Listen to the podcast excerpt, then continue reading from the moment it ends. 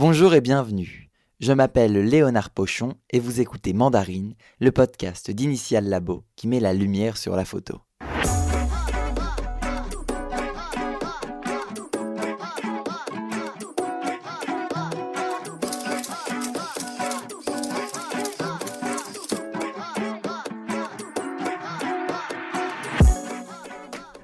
Même si la 33e édition de Visa pour l'image est malheureusement close, je me suis permis de vous glisser une dernière interview faite là-bas avec Antoine Agoudjian.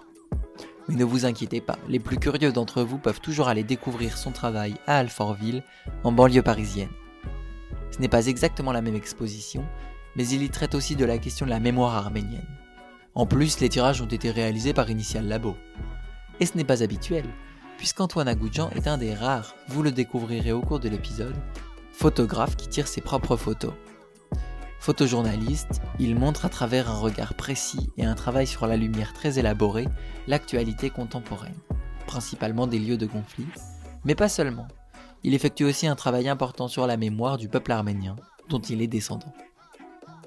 Grâce à sa formation de tireur auprès de Voya Mitrovic et au soutien de nombreux grands noms de la photographie, tels que Robert Delpire ou Robert Doisneau, il s'est inscrit dans le courant de la photographie humaniste. Allez, je ne vous en dis pas plus et vous laisse avec l'interview. Bonjour, je m'appelle Antoine Agoudjiran, euh, je suis photographe, euh, exposé euh, à Visa pour l'image 2021 dans le, le, couvent des Dominicains et je suis le lauréat cette année du Visa d'or CICR en fait. Voilà, je fais tout un travail sur la mémoire des Arméniens, débuté il y a 30 ans. Ça a débuté en 88 avec le tremblement de terre en Arménie. Et je fais tout un travail, moi étant né en France, euh, appartenant à la diaspora arménienne, sur l'héritage mémoriel que j'ai reçu. Alors euh, l'idée c'est d'évoquer par l'image une espèce de euh, comment cet héritage mémoriel s'est euh, transformé en fresque dans ma tête. C'est-à-dire, voilà, je recherche des images qui correspondent euh, un petit peu au récit qu'on m'a raconté. Alors, pour, pour, faire ça, j'identifie un espace géographique qui est essentiellement concentré dans l'ex-empire ottoman, oriental, voire asiatique. savoir Turquie, Syrie, Irak, Jérusalem, Liban, etc et asiatique, euh, plus vers l'Arménie, Caucase, euh, Iran même aussi. Euh, et voilà, donc je, je me sers de l'image pour évoquer, raconter une histoire. On va revenir sur votre exposition sur l'Arménie plus tard. Et tout d'abord, est-ce que vous pouvez nous dire comment vous avez commencé la photographie? Bah, J'ai commencé la photographie en, en étant coordinateur dans l'aide humanitaire hein, pendant le tremblement de terre en Arménie. À l'époque, je débutais la photo. J'avais du bon matériel, mais j'étais un amateur euh, averti en devenir. Et euh, tout le long de ma mission humanitaire, pendant un an, j'ai fait des photos.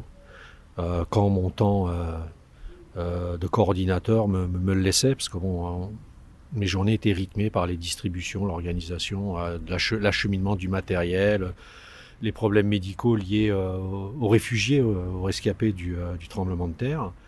Et un an après, quand je suis rentré, il y a un éditeur, euh, parce qu'il faut replacer dans le contexte, on était euh, encore dans l'URSS. Et en fait, moi, je suis resté un an à un endroit où on pouvait euh, logiquement pas y rester plus d'une semaine, quoi.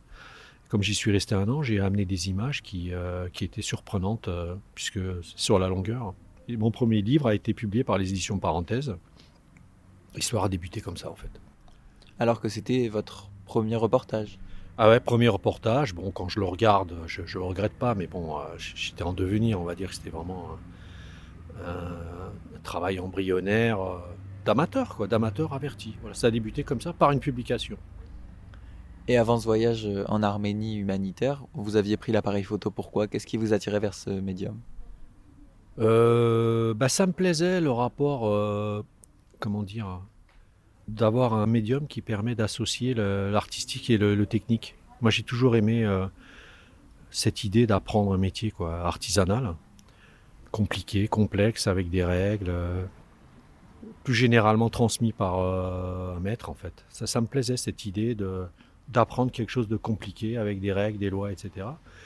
Et en même temps, à un moment donné, d'en sortir pour justement utiliser cette académie un peu comme un cuistot qui travaille avec des grands chefs, un jeune cuistot. Et puis à un moment donné, il a envie de faire sa cuisine. En gros, c'est ça, c'est associer le, le technique à, l'artistique. Quand je dis artistique, c'est la démarche, hein. c'est-à-dire euh, cette idée d'avoir quelque chose à dire et de vouloir le dire. L'artistique, pour moi, c'est pas le médium. Mais la démarche artistique, elle, est essentiellement euh, liée à la volonté d'exprimer quelque chose d'intérieur, euh, souvent qui débute par une déchirure, une plaie, il y a un rapport à la mort dans la démarche artistique qui est consubstantielle. Moi, ça a été mon héritage du génocide des Arméniens en 1915. J'ai fait partie de la dernière génération, la troisième, qui a été en contact avec ces rescapés, puisqu'ils sont arrivés dans les années 20 par bateau. ma grand-mère était enceinte de mon père sur le bateau. Et voilà, donc euh, tout cet héritage euh, de la tragédie du génocide des Arméniens perpétré par le gouvernement des jeunes Turcs en 1915, cet héritage-là m'a donné envie de, trouver un exutoire. Ça a été la danse avant la photo, mais j'ai pas été assez bien formé en danse. J'ai pas eu de, de prof, d'académie. Ça a été la photo. La photo m'a permis de pouvoir justement l'utiliser comme un exutoire. Et voilà, depuis 30 ans, c'est ce que je fais. Et vous avez eu des bons maîtres en photographie? Alors, pas dans la prise de vue, parce que j'ai aucune référence. Une seule peut-être, c'est un, infirmier qui s'appelle Armin Wegner, hein, qui a photographié euh, dans les années 15 le génocide des Arméniens. Sa démarche me plaît, quoi. C'était une personne qui pouvait fuir qui est resté pour photographier euh, les, euh, les, rescapés, euh, les, les, convois, a tout de suite compris ce qui se passait alors que le terme génocide n'existait pas à l'époque. Et pour moi, sa démarche est une référence. Après mes maîtres, c'est mon maître de tirage noir et blanc. Ça a été d'abord Pierre Gassman qui a fondé Pictorial Service. J'ai travaillé 15 ans au laboratoire Picto comme tireur noir et blanc. Et après, ça a été euh, plus longtemps Voya Mitrovic, qui est tireur de Koudelka, euh, surtout Koudelka, Cartier-Bresson, Salgado, enfin tous les plus photographes mythiques en fait, qui sont aussi des maîtres, parce que pour moi, un maître, ça s'identifie sur sa carrière, pas sur euh, un reportage. Et Voya, c'est pour moi un des, le meilleur tireur au monde, quoi. Et il m'a enseigné le tirage noir et blanc, donc c'est vraiment pour moi un maître. Est-ce que votre connaissance du tirage photographique influence énormément votre travail de la prise de vue? Ben, euh, cette question, vous pourriez la poser à un cuisinier. Est-ce que le fait d'avoir appris la cuisine et d'avoir travaillé auprès d'un grand maître a conditionné votre euh, façon de faire de la cuisine? En fait, oui. Pour répondre simplement, mais pour vous faire une analogie, pour moi, je, ne pense pas, c'est mon avis, hein. je me trompe peut-être, faut qu'on m'apporte la, la, comment dire, la preuve que le contraire est possible, mais je pense qu'on peut pas, euh, dans un métier artisanal, s'improviser. Je pense qu'il y a une académie qu'il faut ingérer et il y a des règles. La, contrainte est féconde. C'est peut-être ce que votre génération peut-être a du mal à comprendre. Enfin, pas vous spécialement, mais on est dans une telle euh, époque de, où les choses sont très faciles.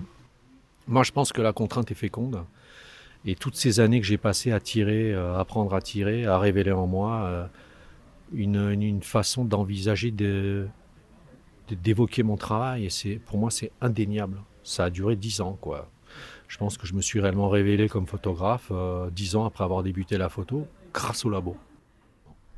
Aujourd'hui, c'est sûr qu'il n'y a plus beaucoup de contraintes pour faire une photo qui est correcte techniquement parlant. Pourtant, vous, on remarque quand même en regardant vos photos qu'il y a un énorme travail sur la lumière qui est fait, qui est important. Ben oui, je travaille sur la lumière. Hein. Vous savez, euh, un écrivain, il utilise des mots euh, comme le journaliste, comme je sais pas moi, comme plein de gens quoi. C'est mais simplement, il transcende les mots. C'est ça en fait, c'est que, comme je vous dis, la démarche artistique, elle réside dans le fait de maîtriser une technique. Bon, bah, si on prend, fait une analogie avec l'écriture, euh, tous les, gens qui ont un stylo ne sont pas des écrivains. Pourtant, c'est facile d'utiliser un stylo. Euh, comme la percussion en musique, c'est facile de taper et de sortir un son d'une percussion, mais il y, a toujours une technique pour, euh, comment dire, rendre facile. En fait, je pense que pour s'exprimer, il faut ingérer toute cette partie technique et ne même plus y penser. Et euh, voilà, donc euh, je pense qu'il y a encore un avenir pour la, photographie. Ah bah, c'est indéniable qu'il faut des budgets. Sans budget, on peut difficilement faire des choses. Mais encore une fois, quand on est déterminé dans une démarche artistique, l'argent n'est pas. Les gens qui disent ouais, j'y vais pas parce qu'il n'y a pas d'argent, c'est qu'en fait, il faut qu'ils fassent autre chose. Moi, pendant très longtemps, ça fait que 5-6 années que je publie beaucoup dans la presse. Hein. Ça fait pendant 25 ans, je suis parti en finançant mes reportages. Mais ça, pour moi, c'était important d'y aller. C'était euh, plus fort que moi. Quoi. J'entendais des voix, donc je les suivais. après ce travail humanitaire en Arménie où vous avez commencé à faire des reportages, euh, vous avez continué comment? Alors, je suis rentré en France un an après, l'aide humanitaire. Euh, j'ai commencé à développer mes films qui avaient euh, un an. Et euh, comme j'avais pas de blé, je l'ai fait moi-même, j'en ai planté quelques-uns. Et euh, je me suis, j'ai pensé peut-être euh, qu'il y avait peut-être quelques images. Alors moi, comme j'y connaissais rien, je montrais ça à des amis qui me disaient ouais, faut que tu présentes ça. Et donc par le copain d'un copain d'un copain, euh, j'en ai, parlé à un éditeur qui était sensibilisé par la cause arménienne. Donc c'était les éditions parenthèses. Et il m'a dit je publie le livre. Il a publié le livre. Grâce à ce livre, j'ai pu faire tout un travail sur les restos du cœur.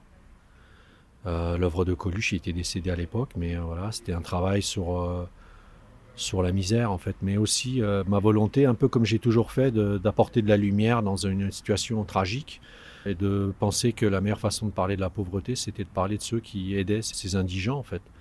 Et donc ça a été tout un travail sur les restos du cœur qui a été publié euh, très vite aussi, hein, en- deux ans après euh, mon premier livre euh, chez Kalman Levy. Pourquoi la publication du premier livre a permis ce deuxième projet? Parce que ça vous a financé? Non, le, le premier livre, ça a crédibilisé mon travail. Et euh, quand j'ai montré mon premier travail euh, au Resto du Cœur, ils ont dit Ok, ton travail nous plaît. C'est Robert Doinon, en fait, qui a vu mon premier livre, que moi je considérais comme pas étant, pas très bon, mais lui, il l'a il adoré. Il m'a écrit une lettre en me disant Votre travail, je le trouve fantastique, etc. Et en fait, grâce à Robert Doineau, que j'ai connu par la suite, j'ai pu faire ce travail sur les Restos du Cœur parce que, en fait, Véronique Colucci, qui était à l'époque à la communication, enfin, qui dirigeait les Restos du Cœur, euh, connaissait Robert Doineau, était copine avec la fille de Robert Doineau, et donc c'est comme ça que j'ai pu connaître Robert Doineau. Et euh, après, on s'est vu, il m'a aidé à. Encore une fois, parce que j'étais un peu débutant à l'époque, à superviser un peu mon travail. Il m'a aidé à mettre en forme ce deuxième euh, travail qui a, euh, comment dire, créé la deuxième, ma deuxième publication en 90, je crois. Portrait des Restos du Cœur chez Kalman Levy, qui a été extrêmement diffusé. Et ensuite? Alors ensuite, en 96, alors là, j'ai mis un peu en parenthèse la prise de vue puisque je suis rentré dans le labo en 90. Jusqu'en 93, j'ai plus fait de photos. Si, j'ai fait photo 89-90. 93, je, suis reparti dans mon introspection, là avec beaucoup plus de maîtrise euh, technique. Euh, et donc je suis parti euh, en Arménie sous le blocus. Je suis parti en 93, en 96, en 98.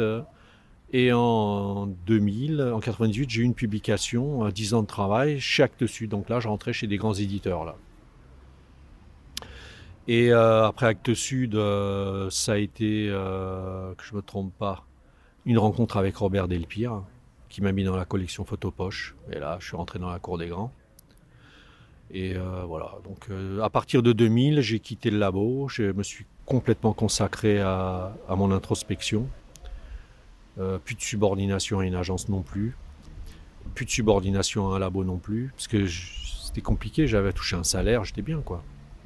Mais j'ai choisi, euh, pour pouvoir me consacrer à mon travail, d'accepter une forme de précarité, parce qu'au début c'était ça. hein.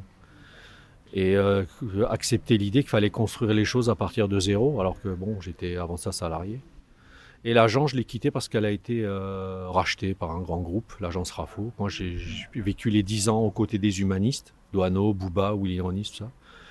Et une fois que ça a été racheté, euh, déjà Francine de Roudy, la fille de Robert Donneau, l'a quitté, savait avec elle que je travaillais, donc j'ai quitté aussi l'agence.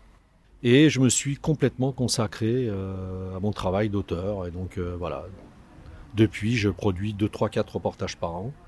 Jusqu'en 2015, où tout mon travail a fait vraiment, on peut dire que c'est mon livre. Après le photopoche, ça a été le dernier, Le Cri du Silence, qui est vendu dans la librairie, là d'ailleurs, chez Flammarion. Après le cri du silence, euh, bah, j'ai décidé de poursuivre cette quête mémorielle, non pas par une quête d'empreintes et des images sur uniquement des lieux euh, euh, de mémoire où il, s'y passait plus rien en fait. C'était juste à moi de pouvoir parvenir à réaliser de bonnes photos dans un lieu où il se passait plus rien, mais uniquement des lieux importants et liés à la, associés à la mémoire des Arméniens. À partir de 2015, donc le centenaire, puisque ça a eu lieu en 1915, le génocide, j'ai décidé d'aller, puisqu'il y avait des guerres sur des lieux qui étaient en parfaite adéquation avec la mémoire des Arméniens, d'aller cette fois-ci faire un travail euh, entre mémoire et histoire, puisque ce qui me motivait, c'était une quête mémorielle. Mais euh, là, j'affrontais le réel à travers des guerres, quoi. Et depuis 2017, je suis sur des guerres.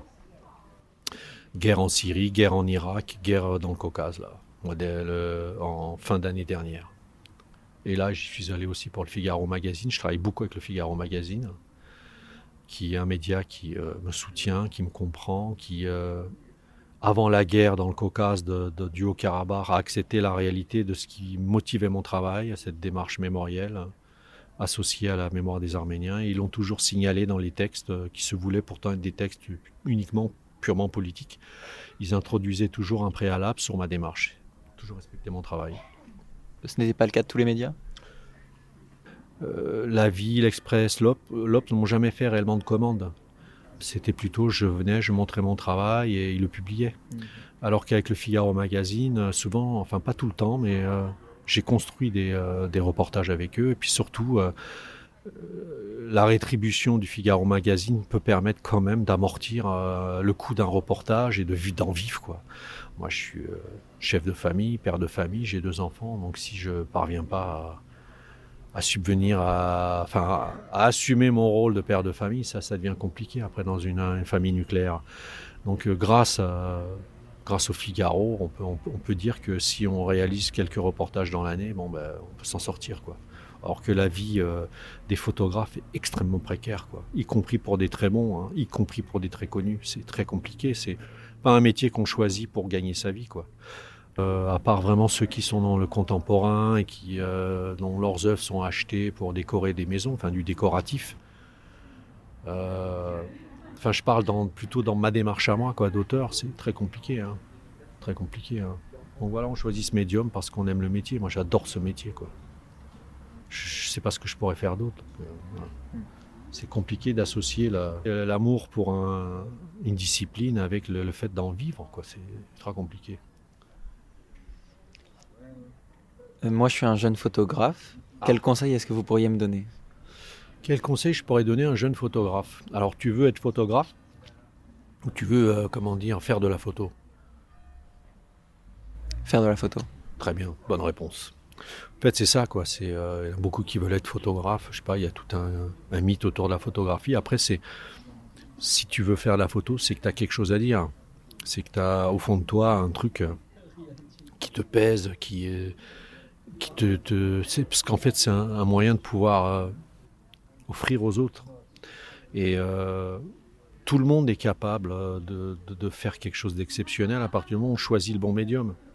Personne au monde je pense n'est c'est souvent des trajectoires qui sont qui sont mauvaises mais à partir du moment où on se sent bien dans un médium bah, c'est juste un moyen un outil pour pouvoir exprimer quelque chose d'intérieur. C'est tout quoi et euh, après, bon, euh, qu'est-ce que tu veux faire euh, Du studio, du reportage je, ne sais pas encore. Ah bon. Donc après, c'est ça, quoi. C'est le meilleur conseil que je peux donner, c'est pour un jeune, c'est de travailler avec quelqu'un qui est expérimenté pendant un certain nombre d'années. Alors c'est plus compliqué en reportage parce qu'il n'y a pas d'assistant en reportage, à part certains, mais bon, je sais pas pourquoi ils font ça.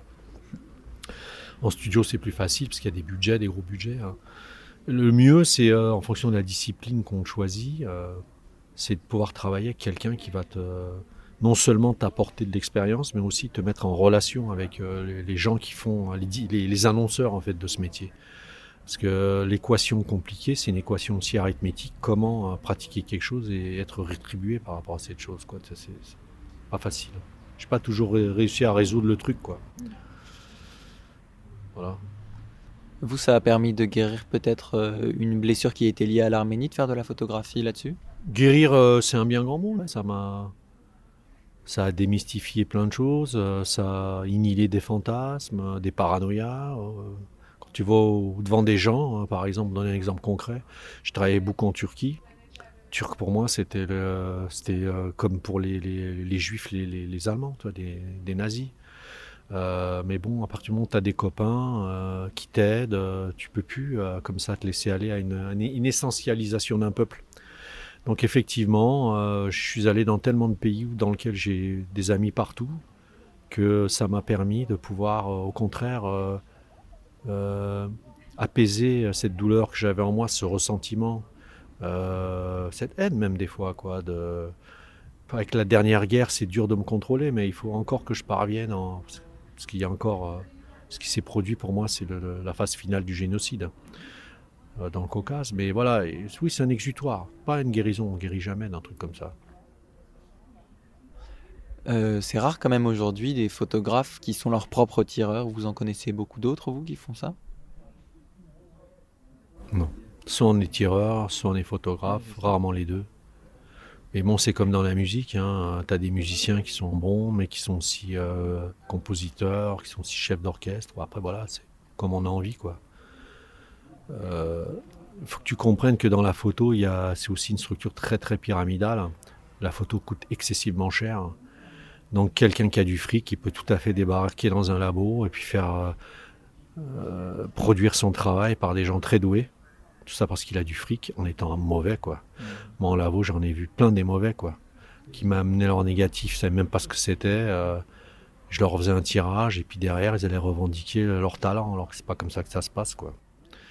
C'est pyramidal, la photo. C'est l'exemple même de, du, comment dire, du nivellement social. Alors la solution pour quelqu'un qui n'a pas de blé comme moi, c'était d'apprendre à l'intérieur d'un labo pour après avoir le courage de quitter tout ça pour y aller. C'est ce que j'ai fait. Mais même le milieu de la photographie, euh, c'est souvent des milieux où, euh, enfin je sais pas, je n'ai pas envie de faire des procès d'intention, mais euh, les milieux artistiques sont souvent dans, dans l'arbitraire, quoi. Tu vois, je sais pas, c'est, on est toujours là dans ces mêmes discussions que les gens qui sont. Il y a un déterminisme social qui fait que suivant où tu nais, comme tu fais, il y a des choses auxquelles tu ne peux pas avoir accès. Euh, et souvent où tu nais, euh, où tu es, au contraire, tu es dans un milieu, tu baignes dans un milieu, et les gens qui décident font partie de ton milieu. Et c'est très facile à partir du moment où tu as du blé de produire un truc, ces gens te connaissent, diffusent ton travail. Donc, heureusement qu'il reste dans ce métier des gens libres qui euh, il y en avait, il y avait Robert Delpire, il y avait euh, Christian Cojol qui ces types recevaient un dossier le matin, euh, ils pouvaient être publiés le lendemain quoi, parce que c'était des gens libres. Delpire, c'était quelqu'un qui avait Robert Delpire un regard, une acuité incroyable sur le travail des gens. Malheureusement, je l'ai connu quelques années avant son départ, mais il m'a énormément aidé. Quoi. Déjà, il m'a mis dans sa collection, la collection Photopoche. Il y a beaucoup de photographes connus qui y sont pas, parce qu'ils ne plaisaient pas à Delpire. Et Delpire a produit une multitude de photographes inconnus, ce qui est mon cas. À l'époque, je l'étais pas. Euh, je l'étais inconnu, je veux dire. Hein. Tout simplement parce qu'il a aimé mon boulot, quoi. Donc, euh, la difficulté pour quelqu'un qui subit un peu un déterminisme social, c'est de pouvoir avoir accès à des gens qui sont libres et que cette personne, parce qu'elle est libre, elle voit ton travail, elle voit la sueur qu'il y a dedans, elle voit le travail qui est fait, elle, voit la signature, le style, parce que ce qui est important, c'est le style. Hein. Et elle te publie. Voilà, quoi, c'est ça. Sinon, il y a une multitude d'institutions euh, où les mecs, euh, c'est souvent des mariages consanguins, quoi.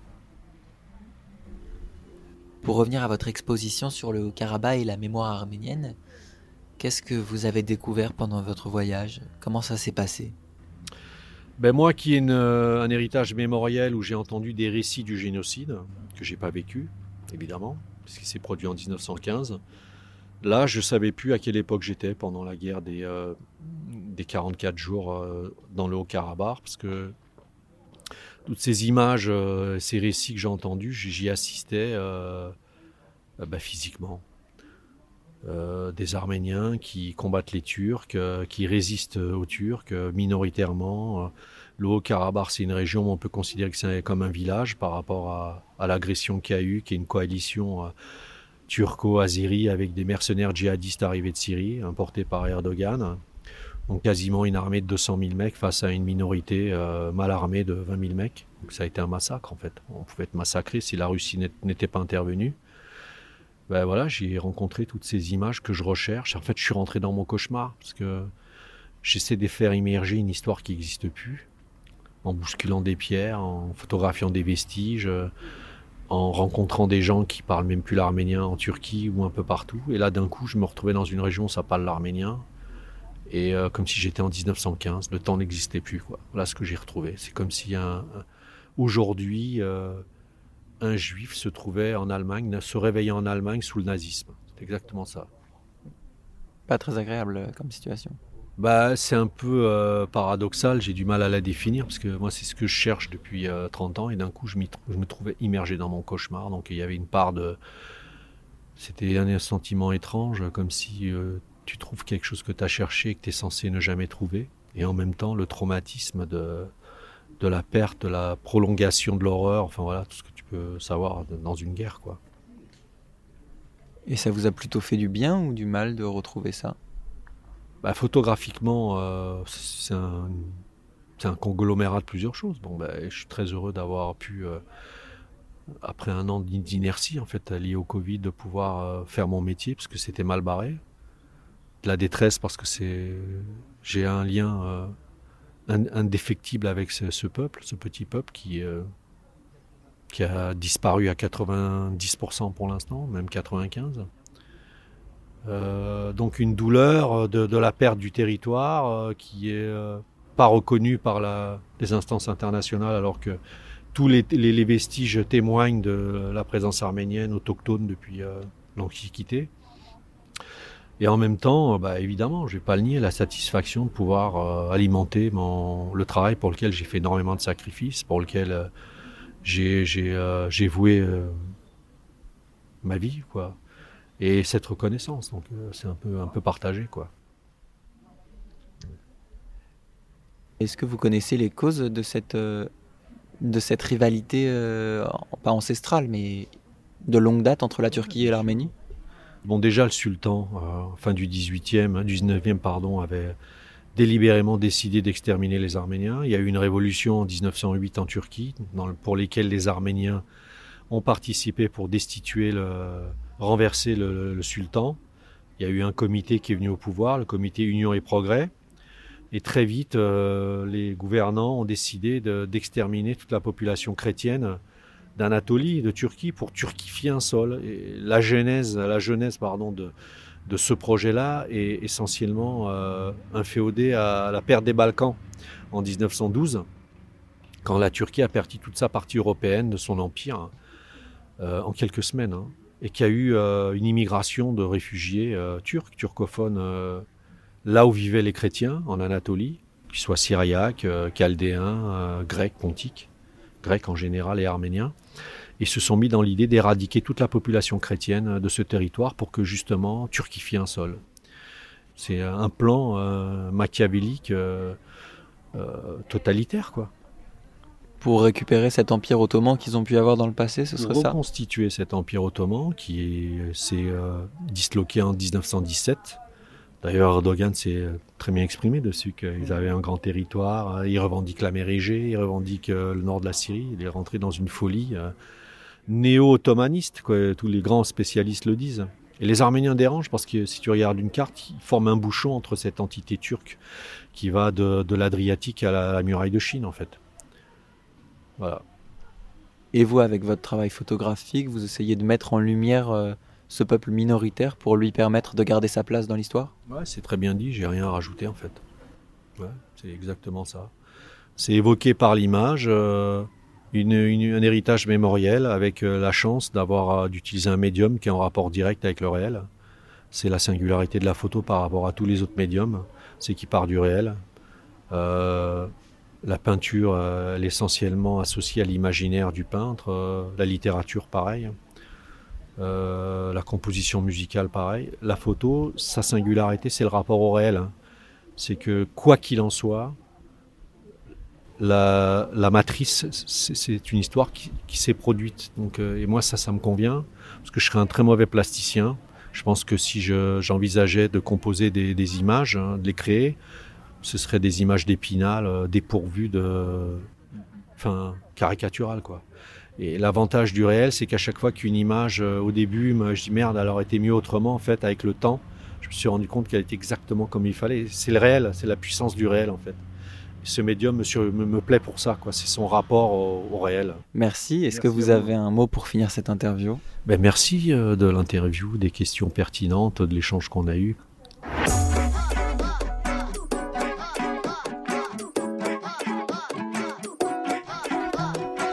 Et voilà, l'épisode 8 de Mandarine est fini. N'hésitez pas à aller voir l'exposition Résilience d'Antoine Agoudjian à Alfortville jusqu'au 23 octobre. Pour découvrir son travail, vous pouvez cliquer sur les liens dans la description du podcast. J'espère que vous avez apprécié découvrir un peu plus sa démarche, qui est très affirmée dans son travail et donne un nouveau regard sur le monde. Merci à Antoine Agoudjian pour son temps, sa disponibilité et cet échange. Merci aussi à Initial Labo et plus particulièrement Julien, Gilles et Denise qui s'occupent avec moi de la gestion de ce podcast. Et merci à vous d'avoir écouté cet épisode jusqu'au bout. Pour nous soutenir et nous permettre de toucher plus de gens, vous pouvez mettre des étoiles sur Apple Podcast, vous abonner et partager les publications de promotion du podcast publiées sur le compte Instagram at Initial Labo. Mais plus que tout, vous pouvez en parler autour de vous. L'habillage sonore est issu de la musique Rio Rio Rio composée par Giulio Folaco. Vous venez d'écouter Mandarine, le podcast d'Initial Labo, enregistré, réalisé et mixé par Léonard Pochon.